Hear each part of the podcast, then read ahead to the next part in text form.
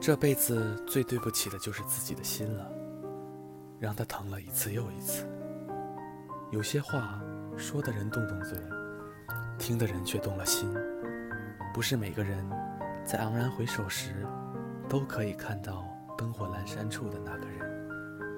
一个人你想忘却又忘不了，说晚安的时候不一定局限于我爱你，但是一定证明我不讨厌你。我们以朋友的名义开始，最后却很难用朋友的名义结束。大概不合适就是我不能逗你笑，你也只会让我哭。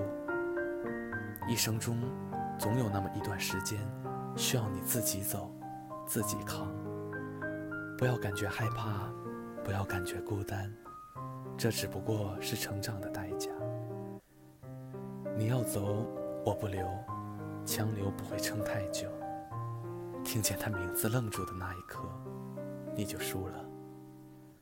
拿自己的脸贴对方的冷屁股，还总认为自己做的不够好。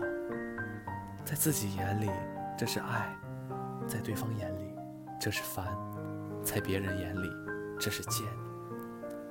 当时不小心把你下载到我的心里，而现在，他告诉我，此文件已无法删除。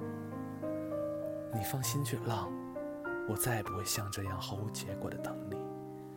心累到一定程度，连生气和计较的力气都没有了。有谁像我一样不停地更换着签名？其实只是想让某一个人有所感触。世界上最遥远的距离，是你转身后，我眼泪坠落的轨迹。我本是百毒不侵，谁料你万毒俱全。我爱你三个字的开头字母组合起来，不就是个玩字？谁会当真，谁就输了。